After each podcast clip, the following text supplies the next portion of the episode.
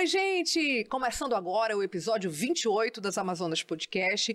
Como vocês sabem, essa temporada agora de 2022, a gente fez e está fazendo né, episódios dedicados à questão amazônica. A gente fala de questões indígenas, a gente fala de meio ambiente, de ciência, de tecnologia. E hoje está aqui com a gente um, um dos grandes conhecedores da Amazônia, que é o Virgílio Viana. O currículo dele é super grande e eu pedi para a assessoria Vou usar óculos, gente, para ler. De tão grande que é, não dá para decorar, não, Virgílio. Olha só, Virgílio Viana, que é engenheiro florestal, com PhD em Biologia Evolutiva pela Universidade de Harvard e pós-doutorado em Desenvolvimento Sustentável pela Universidade de Flórida, da Flórida. Foi professor do Departamento de Ciências Florestais da Escola Superior de Agricultura, Luiz de Queiroz, entre 1989 e 2003 e professor colaborador de pós-graduação do nosso querido INPA, Instituto Nacional de Pesquisas da Amazônia. Entre 2003 e 2008, Vigílio foi o primeiro secretário de Estado de Meio Ambiente e Desenvolvimento Sustentável do Estado do Amazonas. Atualmente é superintendente-geral da Fundação Amazônia Sustentável, a FAZ, que a gente vai falar bastante sobre essa fundação que tem tanto a contribuir ainda e tanto já contribuiu para o nosso Estado, sobretudo para o homem do interior. Continuando, coordenador da Rede de Soluções para o Desenvolvimento Sustentável Amazônia, uma iniciativa da ONU. Membro ordinário da Pontifícia Academia de Ciências Sociais do Vaticano, é um título agora super recente que a gente vai falar bastante também. Presidente do Conselho de Administração da Aliança para a Bioeconomia da Amazônia, idealizador da Aliança Covid Amazônia, membro fundador do Instituto Amigos da Amazônia, professor associado especial da Fundação Dom Cabral, uma das dez maiores escolas de negócio do mundo. Esse é Vigílio Viana e a gente conversa com ele agora.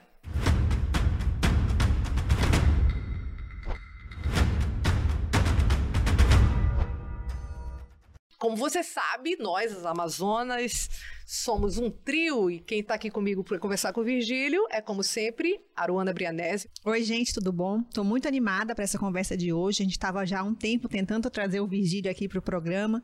Eu acho que vai render bastante. Temos muitas, muitas coisas para conversar sobre a Amazônia. Minha amiga e colega Liege Albuquerque. Oi, gente, tudo bem? Um prazer estar aqui com o Virgílio. Eu não sei se ele lembra, eu fui a primeira repórter a entrevistá-lo logo que ele chegou aqui em Manaus, em 2003, para o jornal A Crítica. E nessa entrevista eu percebi uma. Eu sempre fui muito observadora, sou repórter de texto, né? Percebi que ele tem hoje uma característica que ele já tinha em 2003, que depois eu vou falar. Aí até hoje eu tô curiosa. Olha, gente, como vocês sabem, é comum que quem apresenta, no caso eu hoje, faça a primeira pergunta. Então, Vigílio, como a Aruana falou, que bom tê-lo aqui com a gente. A gente tem muito o que conversar. Mas agora, na, no preâmbulo aqui, antes, quando estavam ajeitando os microfones e as luzes, você estava me falando que você está trabalhando atualmente num grande projeto da Fundação Dom Cabral, é, que vai fazer um grande plano para o próximo governo, seja ele quem for, e você está responsável pela parte de meio ambiente. Que responsa, hein? Porque falar de meio ambiente, tantos biomas como tem no Brasil, espero que, sinceramente, você puxe uma sardinhazinha para o nosso bioma Amazônia, uhum. que você é tão conhecedor. Como é que está trabalhando esse projeto, Virgília?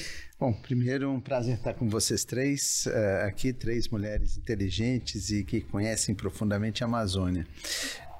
Essa iniciativa, ela foi uh, provocada pelo Pedro Passos, que é um, dos proprietários da Natura e presidente do conselho uh, da Fundação Dom Cabral. E a ideia é pensar o Brasil não para um governo, mas sim para um projeto de longo prazo.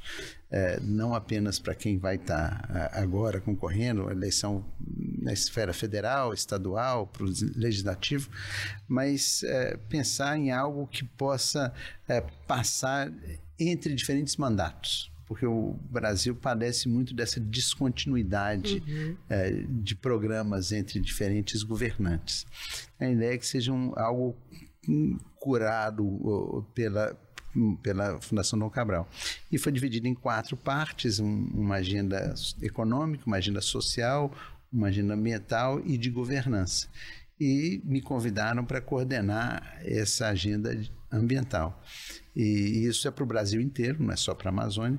Uh, e é uma tarefa gigantesca, como todos podem imaginar, mas eu abracei como uma dessas coisas que a vida nos coloca e a gente tem que encarar e arrumar uma hora das 24 horas do dia para se dedicar a isso. Agora, nada fácil, né? Porque eu brinquei aqui na pergunta, mas é verdade. O Brasil é, é muito é, é rico em, em, biodiversidade e tem problemas muito sérios é, nessa área falando agora especificamente da Amazônia, que é o nosso tema, aqui, né, essa, essa, essa dicotomia em ter que preservar, conservar a Amazônia e ao mesmo tempo ter que desenvolver uma economia para o homem que aqui vive e precisa sobreviver, é uma relação de equilíbrio muito difícil de ser feita e que você vem buscando aí pelo menos há duas décadas e meia isso. Né? O Daniela, uma das coisas que eu acho que me ajuda muito é conhecer bem a realidade de perto. Então, eu desde muito tempo eu viajo muito pelo Brasil.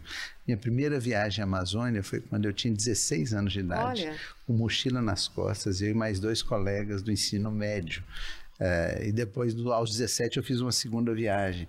Então, eu conheço bastante uh, da Amazônia há muito tempo. E a vida tem me dado muitas oportunidades de, de fazer muita coisa. Faz atualmente é, é um laboratório de, de inovação, de é, fazimentos e que tem dado resultados muito legais. É, eu acho que todos os reconhecimentos que a gente tem recebido, eu acho que eles são fruto disso, né? da gente fazer com seriedade, com profissionalismo e ao mesmo tempo humildade, porque às vezes a gente erra, né? Mas no geral, eu acho que a gente tem conseguido resultados bem legais que, como o Papa Francisco nos ensina, é, nos permitem manter acesa a chama da esperança. Porque é muito fácil a gente olhar para esse mundo de problemas que a gente tem e desanimar. Uhum. Né? E a gente não pode perder a esperança. E eu acho que são resultados, são coisas que vão dando certo que contribuem para a gente manter acesa essa, essa chama da esperança. Deixa eu te fazer a pergunta dessa história de 2003 que eu brinquei, né? Que eu percebi que você chegou aqui naquela época é, com uma postura muito humilde de aprender, apesar, apesar de conhecer bastante da região e com seu sapato de couro, a sandália aberta que você usa até hoje, né? Você já uhum. chegou para nossa região com um sapato mais fresquinho, né? Você uhum. já chegou assim, eu já estou adaptado. É, na época eu pensei, pô, ele vai ser mais um daqueles caras que chegam aqui, faz um negócio legal e tal, e depois vai se mandar. Mas não, você saiu do governo, a pergunta é essa, né?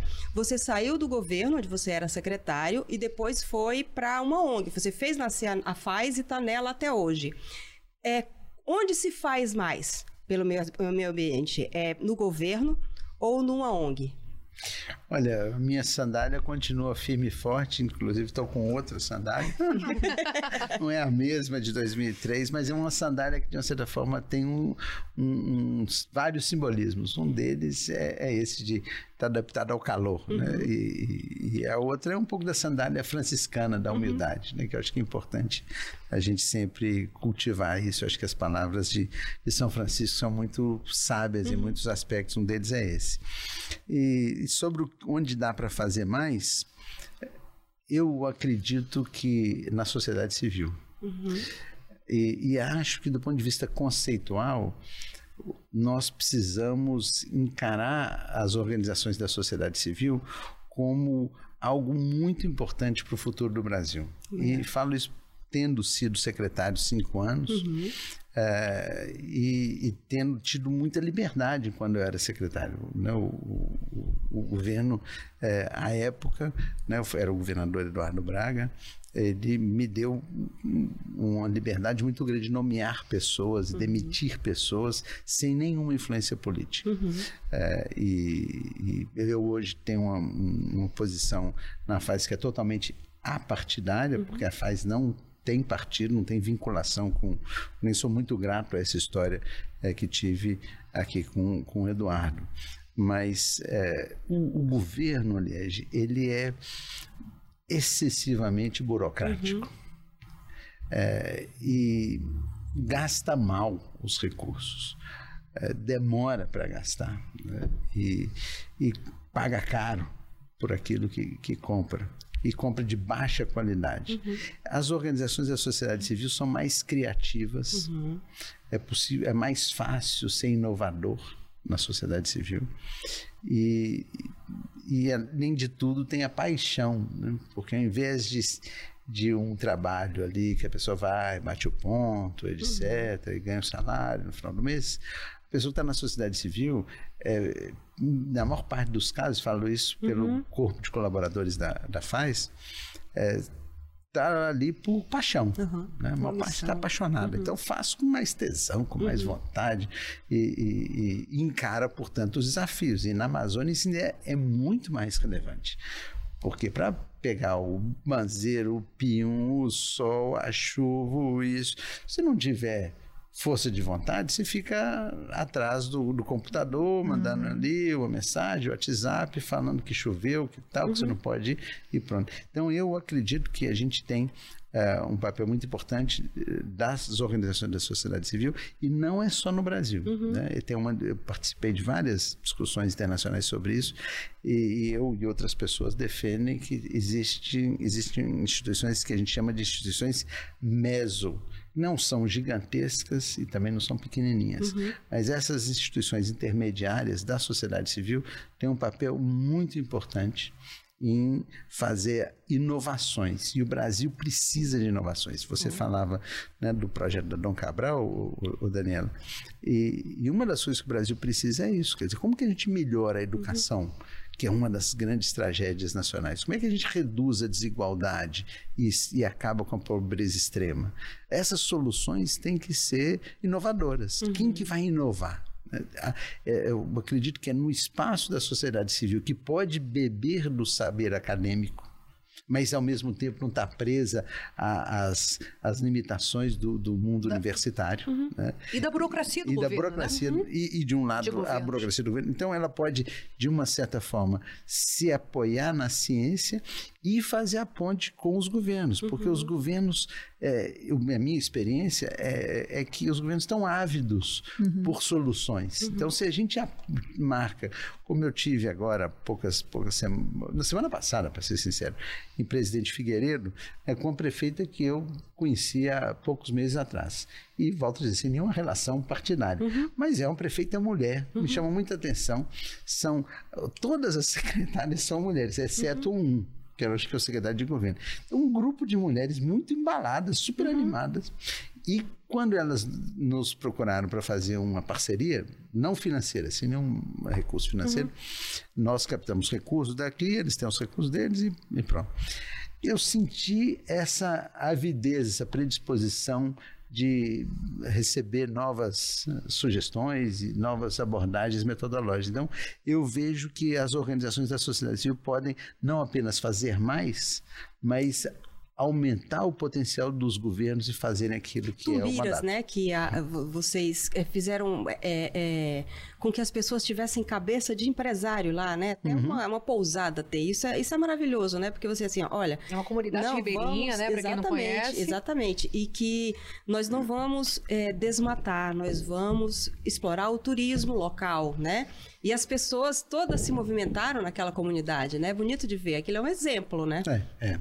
é, é esse exemplo é muito legal. É que né, no município de Iranduba, uhum. na Reserva de Desenvolvimento Sustentável do Rio Negro, bem ali na região de Anavilhanas, e é uma das 19 comunidades daquela reserva e uma das 583 que nós trabalhamos. Nós trabalhamos num mundo, Caramba, universo enorme. Né, a FAI já está com 583? Em quantos municípios? Na verdade, é, nós, era até o ano passado, a gente uhum. agora está com 900 Nossa, comunidades. Em quantos municípios? Qual todo o estado do Amazonas? Quase todo o estado do Amazonas e, e agora nós mudamos, inclusive, de nome. Há dois anos atrás, deixamos de ser Fundação Amazonas para ser Fundação Amazônia Amazônia. Né? É, refletindo um pouco a demanda que a gente tem tido de outros uhum. estados e de outros países. Uhum. A gente está com assim, três embriões, um na Colômbia, outro no Peru Nossa, e outro na Bolívia. É, eu sei que a Luana tá assim para fazer tá pergunta. na minha mas... vez. Não, mas, mas eu, eu deixo vou, furar a minha eu vez. Vou furar porque tem a ver com a pergunta da Liege, que a sua resposta sobre essa pergunta, que é financiamento internacional. É, você vem trabalhando há muito tempo, né, em contatos internacionais, com ONGs, com parcerias. Você falou agora de Presidente Figueiredo. É, é, como é que está o humor dos financiadores internacionais para investir em em projetos na região amazônica. Já esteve melhor, nós estamos, é, é, por conta de não dar determinadas contrapartidas é, de. Eu falo em termos de, de Brasil, né? É, é, segurar esse desmatamento que vem avançando. É, enfim, a gente já teve melhor na fita, ou ainda há uma predisposição internacional para apostar, para colocar dinheiro para projetos na região amazônica possam se concretizar? A gente está hoje numa situação paradoxal e falo isso é, tendo terminado agora, duas semanas atrás, uma viagem em 11 cidades, é, sendo metade na, na, Europa e metade nos Estados Unidos, é, fazendo busca de novas parcerias, uhum. etc. A gente tem uma situação paradoxal. De um lado, uma aversão total ao Brasil. O Brasil está mal na foto. É. De uma maneira resumida. Sim. É, é, é, é a imagem do Brasil está extremamente desgastada. Né? O Brasil que sempre é, foi visto historicamente como um país legal, uhum. da alegria do carnaval uhum. e, e, do compromisso com a agenda ambiental. O Brasil é um país historicamente muito atuante, né? Organizou Rio 92 uhum. e tantas outras coisas. Rio mais 20? É, Rio mais 20, tantas outras coisas que o Brasil, na, na nossa diplomacia, sempre teve um respeito internacional muito uhum. grande. E, e houve uma queda enorme disso, né? Tem, tem uma, uma, capa da Economist que é, que é muito simbólica, né? Que é a, uma, um Cristo Redentor decolando é. como se fosse um foguete, depois o Cristo Redentor é. caindo como se mostrar. fosse um, um né? uma, uh, um meteoro assim, e depois uma outra com a Amazônia é, com a da foto assim de ameaça de morte. Né? E, e, é muito é, simbólico a, a Amazônia para o mundo. E o fato de nós estarmos tendo aumentos crescentes de desmatamento a cada ano, né? Uhum. as taxas vão aumentando, e o número resumido é, nós estávamos com 27 em 2003, abaixamos para 4 e agora subimos para 13. Uhum. Então é 27, 4 e 13 mil quilômetros quadrados de desmatamento por Negados ano. com veemência pelo governo federal. É. Não há desmatamento na Amazônia. É, e, e, e, e, até isso, esse negacionismo é muito complicado. Né? Porque não existe dúvida sobre isso, uhum. a não ser fake news. Né? Uhum. Mas os, os, o Brasil tem um sistema de satélite super bem reconhecido Exato. no mundo inteiro, né? de monitoramento por satélite. Não adianta trocar então, presidente é... de INPE porque vai... o, o satélite continua lá. E nem é precisa do Elon Musk, né? É, Já tem um satélite bem funcionando. e, e, o outro lado da moeda é que eh, se de um lado existe essa aversão, por outro lado existe uma sensação de desespero. Falar, o uhum. que, que, nós vamos fazer? Vamos assistir isso é. É, e, e, e, ver a, o fim da Amazônia? Uhum. Então, tem um, de um lado essa uh, situação caótica que a gente tem hoje, é, e, e, eu tenho, posso contar para vocês vários episódios né, que, uhum. Que, que, eu vivenciei nos últimos meses, desse caos. Eu fui, eu fui por terra é, para a COP de Glasgow, eu fui de Manaus para Porto Velho de cá, três que dias pela BR. Meu Deus. Três Passei dias, no tá? meio do bang bang. Bela, assim, completamente. Como, como bang bang. da preparação. É, para esquentar é. o motor. Meu Deus. Deus do céu. Pegar uma inspiraçãozinha. Três e, dias pela 319. Três dias pela 319. Agora, em dezembro. Tá. Né? Em dezembro desse. No, novembro, desculpa. Novembro uhum. do ano passado. Mas. Então, o que, que acontece? Tem uma parte da comunidade internacional que fala assim: nós não temos que fazer alguma coisa. Uhum. É, e, e, e, e, tem algo muito positivo, porque o tema da Amazônia ele deixou de ser um tema só dos ambientalistas e, passou a ser, por exemplo, o tema dos grandes fundos internacionais de investimento. Uhum. O BlackRock, que é o maior fundo do mundo, mandou formalmente um, um, comunicado ao Ministério da Economia, não foi ao Ministério do Meio Ambiente, né? dizendo: olha, a prosseguir essa trajetória, nós vamos recomendar aos nossos investidores de retirar os investimentos no Brasil. Sanções mesmo. Não, e, e, não é retirar o dinheiro de bolsa, é. porque você está investindo na bolsa uhum. e em outras coisas. Uhum. Então, eu acho que tem um movimento. É, é, que, que vai na outra direção, é as pessoas querendo se engajar. E aí não só com movimentos como esse, como também em financiamento. Uhum. Né? E aí, tanto governos uh, quanto uh, fundações privadas, uhum. filântropos internacionais querendo se engajar mais. Então, tem um ambiente uh, mais favorável uhum. diante do caos. Né? Então, Transformar tem, o caos é, é em oportunidade. Dual, é, é, bem uhum. dual. É isso. Virgílio, é, no ano passado a, a FAS fez uma pesquisa em Manaus e mostrou que 72,6% da população acredita que manter a floresta preservada é positivo para a qualidade de vida e para a economia. A minha pergunta é: em que medida esse apoio popular, né, e, e essa, essa visão de que a floresta em pé ela pode ser também é, sustentável para a economia é importante para esse tipo de projeto? É, é pra, você acabou de falar que né, os, os grandes bancos estão mudando a visão. Você acha que a população, assim, essa opinião pública está mudando também? Olha, eu tenho certeza que a gente está é, num, num, num, descompasso entre o que é o discurso de muitos políticos e a opinião pública. Uhum. Então, nós, se nós fizermos uma, uma qualificação do discurso é, político de boa parte dos, nossos representantes, seja no legislativo ou no executivo, vão dizer: ah, não, nós estamos atrasados porque é, a, o meio ambiente não nos deixa. É mais predatório, é né? Um, é uhum. um obstáculo. Uhum. E, e, nós precisamos, portanto, abrir a porteira e, e, e fazer o que os outros já fizeram, que foi desmatar para gerar riqueza. Essa narrativa, que absolutamente não concordamos com ela, ela não é a narrativa que está na cabeça das pessoas, conforme essa pesquisa que foi feita segundo todo o rigor uhum. é, técnico, estatístico, pela Action, né? Foi uhum. feita com, com a Action que é liderada pelo, pelo professor Afrânio. Uhum. E a gente tem isso decupado por é, faixa etária, nível de escolaridade, etc. Um dado muito interessante: 75% dos manauaras acreditam que não é necessário desmatar para gerar emprego e renda. 75%. É super animador 75%. isso daí, né? Me surpreendeu. É, e, e, isso, acho que dá, dá um sinal, inclusive, uhum. para o debate Sim. eleitoral é, desse é ano, porque acho que nós precisamos de candidatos que falem isso para os uhum. seus eleitores. Falem assim: olha, nós vamos atuar em defesa da floresta em pé. Né? E não a favor da destruição. Porque que, a quem interessa a destruição? É importante fazer essa pergunta. Uhum. A destruição interessa sim, não ao desenvolvimento da sociedade, mas ao interesse de alguns grupos. Quais grupos? Três.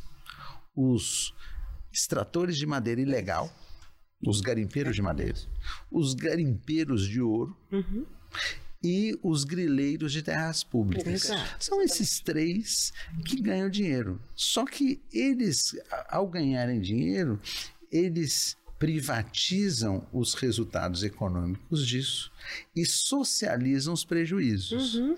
Me explico. O que, que acontece com a produção de ouro no Amazonas, por exemplo, lá no Rio Jutaí, ou aqui no Rio Madeira? esse ouro vai para as mãos de alguns, muitas vezes ligados ao narcotráfico. Uhum. Né? E o que, que acontece com o mercúrio? Vai para o peixe. Quem come o peixe? Todos nós. Saúde pública. Segundo, quem ganha dinheiro com a grilagem de terras? Os criminosos que se apropriam de terras públicas para revender com grandes lucros. O que, que acontece com a grilagem? Vira desmatamento, que vira incêndio, que vira poluição do ar. O que, que acontece? Todos nós respiramos o ar poluído a partir de agora. Agora uhum. começa a safra de queimadas Nossa. que vai de, de, junho, julho até saúde novembro. Pública né? novamente. Isso uhum. é um uhum. problema sério de saúde pública. Então, o que nós temos é uma narrativa é, estimulada por interesses econômicos de uns poucos, de uns poucos. que prejudicam a vida uhum. de toda a grande maioria. É. Então, a grande maioria está comendo peixe envenenado com mercúrio uhum. ou cheirando ar é, poluído pelas queimadas é que está pagando o preço de um desenvolvimento que não, vai, não gera emprego uhum. de qualidade, não gera renda, não gera prosperidade. E nem é, é renda para o país, né? Porque é, esse ouro todo sai em forma de contrabando. É, uma parte então, sai. É, uhum. É, inclusive, não gera nem divisa para investimento público nessa saúde uhum. que eles prejudicam. Agora, em relação às eleições, você falou aí, né, que tem um, um descompasso evidente, né, entre que, o que propõe a maior parte dos políticos e o que quer, né, a população, que são os eleitores, é, tem uma iniciativa recente dessa concertação pela Amazônia, que tenta trazer para o debate eleitoral a, as pautas ambientais. Eu queria que você falasse um pouco sobre isso e como é que é que, que é, esse grupo vai tentar né, levar esses temas para o debate. A concertação pela Amazônia é um movimento que envolve hoje cerca de 400 indivíduos né, de diferentes lugares do Brasil e que teve um grande mérito, que foi levar a discussão da Amazônia para a Faria Lima, né, para o Centro Empresarial Brasileiro. É, hoje o desafio é fazer com que a Faria Lima ouça a Amazônia, né? uhum. né? porque, ah, obviamente, as pessoas que ali estão têm muito mais acesso às redes de comunicação, etc. Então, é, é, é, algo que a gente vive um bom problema, né? Uhum. Um bom problema que é o fato de termos conseguido fazer com que a Amazônia, em função daquilo que falávamos anteriormente, do interesse econômico, uhum. são grupos econômicos que estão passando a ter problemas para exportar, porque os uhum. mercados estão fechando, né, para carne brasileira, para soja brasileira e etc, etc. Então a concertação fez um conjunto de, de, de, de debates e discussões muito ricas é, e que tem é, resultado em, em, convergências, em consensos relevantes. Eu acho que é uma contribuição é, bastante interessante e, e, e aponta também para a necessidade de nós fazermos aqui na Amazônia, uhum. aqui no Amazonas, processos parecidos uhum. De diálogos, de convergência e de uma certa forma o programa de vocês é, é, contribui para isso, né? Uhum. para aprofundar em debates e, e, e análises com formadores de opinião Esperamos, até porque estimular. essa história da concertação é extremamente importante que as ONGs estejam para falar da Amazônia lá, porque eu tenho uma visão muito crítica, acho que meus colegas também, de como a imprensa nacional tem coberto mal e porcamente a Amazônia, né? Então, se não tiver gente daqui né, que uhum. trabalha aqui para falar para os Faria Limers, para usar um termo da moda, o que está acontecendo aqui, do que é necessário e do que a gente falou agora há pouco com o Denis Mineve na entrevista, né, que vai ao, ao, ao anterior, né? Não estou uhum. falando, porque às vezes eu posso me atrapalhar toda, uhum. né? Mas é, é de, de, saber que a Amazônia, ela tem necessidades muito diferentes e diversas, né? A Amazônia não é só um, uma vocação, né? A Amazônia uhum. não é só Guaraná. Então, isso daí é extremamente importante, que você possa falar para eles o que, que é que é necessário aqui, né? Porque uhum. a imprensa não tem, não tem feito isso uhum. ultimamente, a imprensa nacional, né? Nem correspondentes tem mais aqui. É, e, e, a imprensa tende a, a responder muito a fatos da é, vizinhança é, espasmódicos. É, assim. Aí aparece o dado desmandado, é, aumentou o desmandamento, aí, aí é. sai a manchete, né, acabou. Acabou. A, a, a, gente não tem um hábito de aprofundar é, muito, né? E em, em, função até da, da, própria mudança das mídias, né? Que uhum. tem cada vez menos jornalistas é, sênios é, e, e, e, portanto, menos capacidade de aprofundar nos uhum. assuntos.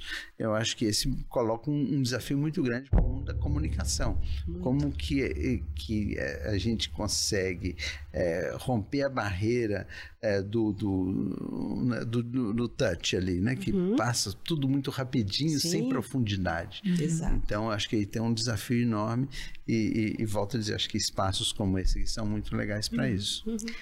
Agora, recentemente, você passa, passou a fazer parte como membro ordinário da Pontifícia Academia de Ciências Sociais do Vaticano.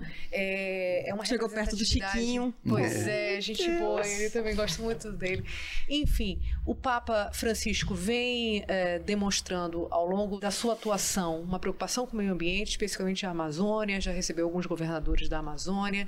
É, de que maneira a tua, a tua entrada como membro é, pode é, ajudar a, a, ampliar essa discussão, levar é, é, para algo tão importante como é para o mundo o Vaticano, extremamente representativo aos, ao longo da história da humanidade, é, trazer essa discussão, ser uma voz nossa da região amazônica, do Brasil, dentro desse conselho. Olha, essa é uma academia de ciências que tem a, a função de oferecer ao Papa é, uma base científica sobre os temas é, mais eh, desafiadores da humanidade. Né? Lembrando que, o, em particular, o Papa Francisco eh, se debruça muito sobre temas que não são apenas do catolicismo, uhum. né? nem só do cristianismo. Ele trata de temas da humanidade, é. temas que afetam muçulmanos e, enfim, diferentes matizes religiosos. E, e aí é um, bom, primeiro é um privilégio enorme participar de um grupo muito de alto nível. Uhum. Segundo, a enorme responsabilidade de fazer com que, é, enfim, a experiência, o conhecimento que eu é, é adquiri possa fazer parte é, desse é, aconselhamento, né? Uhum. E, e, o Papa é, é, uma pessoa espetacular que todos acho uhum. que admiram. Quem não leu ainda, uhum. eu recomendo que leia a encíclica Laudato Si, né? Que é um, uma encíclica que está na internet, qualquer um pode achar. Que fala Google, sobre a Amazônia, né? Que fala uhum. sobre a Amazônia e fala sobre o futuro da humanidade, ou como cuidar da casa comum, né, que é no planeta Terra. E, e a cada reunião da, da, da academia é, se debruça sobre um tema. O último tema foi um tema muito interessante, que foi sobre família e a família como núcleo organizador da sociedade. Uhum. E aí, ó, para você ver como é que é a dinâmica. Teve um, um, uma apresentação de um, um diretor da, de Harvard, da Escola de, de, Políticas Públicas, analisando a diferença entre famílias norte-americanas que têm nível universitário versus aquelas que não têm. Em parâmetros como, por exemplo, número de dias que os pais leem livros para as crianças à noite. Uhum. Diferença enorme. Caramba. Número de dias que tem jantares em família, onde as pessoas conversam sobre temas, uhum. enfim, da vida. E assim vários outros parâmetros. E aí, na sequência, uma, uma psicóloga também maravilhosa, é, falando o que, que isso implica para o desenvolvimento da capacidade cognitiva das crianças, dos jovens. E como que isso afeta o sucesso profissional. Uhum. Então, um filho daquela família que não lê historinhas, uhum. é, que não tem o hábito de fazer isso, isso, aquilo, vai ter menos oportunidades na vida. Uhum. Aí aparece o, um, o diretor da, da, da, Universidade da África do Sul, é, um maravilhoso, é, de sobrenome Zulu, é, nome, é o nome desses africanos difíceis de, de lembrar. E, e, ele é, mostra a estatística: 40%. É, 30% das crianças da África do Sul vivem com os dois pais, pai e mãe. 40% só com a mãe. 30% com nem o pai nem a mãe. Altíssimo. E aí foram analisar por que isso. Porque na época do apartheid, essa, os homens eram trazidos para como se fosse mega acampamentos para trabalhar na mineração semi-artesanal e deixavam suas mulheres uma vez por ano voltavam às suas aldeias, comunidades, etc. Isso criou um histórico de, de desagregação uhum. familiar, de violência sexual contra mulheres, uhum. e etc, etc, etc, que hoje é um problema. Então, me fez e aí depois na sequência entraram os filósofos. Uhum. Aí veio Santo Agostinho, Aristóteles uhum. e tal, interpretando tudo isso e junto à luz do Gênesis uhum. também, que aí entra um pouco de teologia, né? Uhum. Então esse aqui é o tipo, é um exemplo, né? Essas reuniões são virtuais? Não, são presenciais. É, mas haviam é, é, sem a, com a pandemia não, não, uhum. reuniões essa foi a primeira uhum. que eu estou acabando de escrever agora no mês passado foi quando eu tive a, a, a oportunidade de ser formalmente nomeado pelo uhum. Papa num, numa solenidade super bonita e na, na sala do consitório, aonde o nosso arcebispo aqui vai ser nomeado cardeal. É. Ah, sim, que é nessa verdade. sala do isso consitório. É, isso é mais um, uma, é, você vai quando você começa a reunir, né?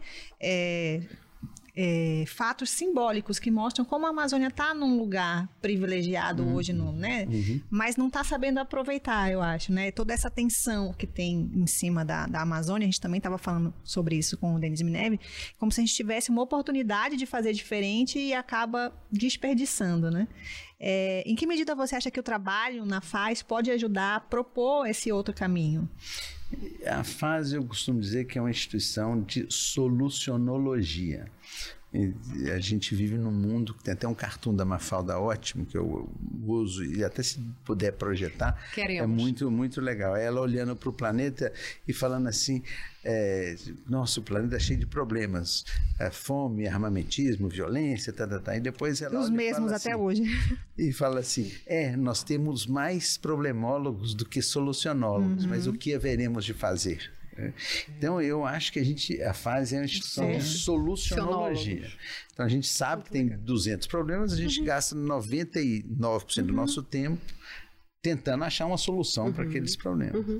E, e aí, assim, a- a- essa, essa é, a, é a contribuição que a gente é, acredita que seja importante, porque é muito mais difícil tentar resolver o problema do que descrever. Descrever o problema é fácil. Olha para pé de uma árvore e fala assim, morreu a árvore. Ah, que coisa, que tal, alguém errou. Você pode até dizer, errou porque não botaram água, ou porque não botaram adubo e tal. Agora fala assim, legal, vá você e plante uma outra árvore e vamos ver se ela vai eh, dar certo. Aí você passa pelo teste do sim ou não.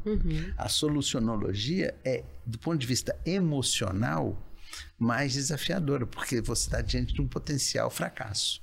A problemologia é mais cômoda. Você só fala assim: olha, É. aqui deu errado, essas crianças estão tendo um desenvolvimento baixo. Mas beleza, então um monte de escolinha e fala, faça elas funcionarem melhor. Esse é o Então- grande problema da política, né? Do, Eu queria do fazer. Brasil, né? É. Os problemólogos, né?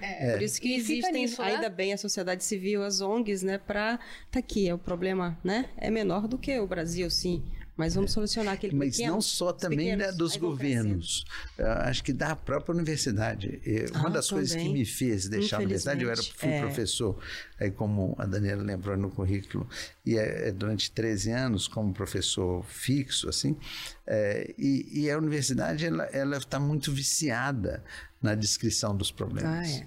Eu acho que um dos grandes desafios é, é a, a universidade brasileira se engajar na solução dos problemas Perfeito, e verdade. met- arregaçar as mangas e ir em frente Uhum. e enfrentar o teste da realidade, ver se dá certo ou se não dá certo. E não tem problema dar errado, não. A Uhum. Claro. gente é, fazendo é, É. que às vezes a gente a gente erra, mas depois Sim. aprende. vem, né? E- então eu acho que é, esse é o é, é, Tirar do papel, é o né? principal, a meu ver. Virgílio, né? eu queria tentar fazer uma amarração entre várias respostas que você deu, é, que, no final das contas, o homem da Amazônia, mais especificamente o interiorano, o ribeirinho, ele está ali no centro dessas discussões. Quando você assume a secretaria e, e se cria uma secretaria de, de meio ambiente e desenvolvimento sustentável, essa palavra desenvolvimento sustentável já insere o homem nesse contexto, né? Não é a natureza pela natureza, mas o homem inserido nela. Vocês vêm naquela época com um projeto do Bolsa Floresta, né, tentando incentivar a manutenção da floresta em pé. Você fala agora, já 20 anos depois, que o homem, é, nessa última discussão que tiveram na Academia do Vaticano, é o centro, a família ali, o centro. Eu acho que do jeito que a África e os Estados Unidos têm exemplo, vários eh, exemplos nossos também do homem amazônida entrariam nesse contexto, né? A dificuldade, por exemplo, que as crianças, sobretudo adolescentes, têm no interior, que tem que sair do, de muitas comunidades, porque muitos municípios do interior não têm o ensino médio, eh, tem que vir para uma, uma cidade maior para continuar estudando, enfim. A minha pergunta é, é, Hoje já existe é, nos organismos internacionais, dentro do Brasil, confesso que eu acho muito pouco, mas uma visão de que a Amazônia existe também pelas 22 milhões de habitantes que nela estão aqui, que eles precisam de uma alternativa econômica. Você está falando de bioeconomia. Como é que o homem está inserido nisso? Não, não, faz sentido a natureza pela natureza em pé sem se dar alternativa para que esse homem que aqui vive sobreviva com dignidade e mantenha sua família. Como é que as pessoas enxergam esse homem inserido nesse contexto de meio ambiente? Eu diria que a, a visão à distância é muito mais uma visão da natureza. Então, a Amazônia, no imaginário das pessoas, é natureza. Uhum. Tem as plantas, os animais. Depois, em segundo lugar, vêm os povos indígenas, que também fazem parte desse imaginário de Amazônia. A gente tem que é, tentar entender por que, que o mundo inteiro é preocupado com a Amazônia. Olha aí. Mas. Ah, vamos aqui só é... mostrar aqui a. É, se há mais problemólogos que solucionólogos, pero que a, a, vamos fazer, né? É, então é, é. Vocês procuram que a FAI seja um, um solucionólogo. É, nós somos solucionólogos. É, e então é, é, Estamos falando do, do, homem amazônico, ele continua. É, então, nossa, da, da, visualização externa, né? Então, a floresta de um lado e os povos indígenas. É, e aí eu estava dizendo assim: de onde veio isso? Por que, que a Europa é mais preocupada com a Amazônia do que com as florestas do Congo, por exemplo, na África, uhum. ou as florestas das dipterocarpáceas da Ásia, que são muito parecidas, a grosso modo, igualzinho à Amazônia. Uhum. Né? É, e aí a hipótese que, que eu tenho trabalhado ao longo dos anos e, e falado, escrito sobre elas, é que isso está associado ao trabalho dos naturalistas é, aos naturalistas ingleses, alemães, né, é, principalmente, é, os franceses, uhum. mas principalmente é, esses, é, esses naturalistas que vieram aqui no século XIX e descreveram esse mundo novo do, uhum. dos povos indígenas, totalmente diferente, uma outra cultura totalmente Wallace, diferente. Alexandre e é, tantos outros, eu, né? a, a, aliás, você falando do Wallace, o Wallace é um inglês, né?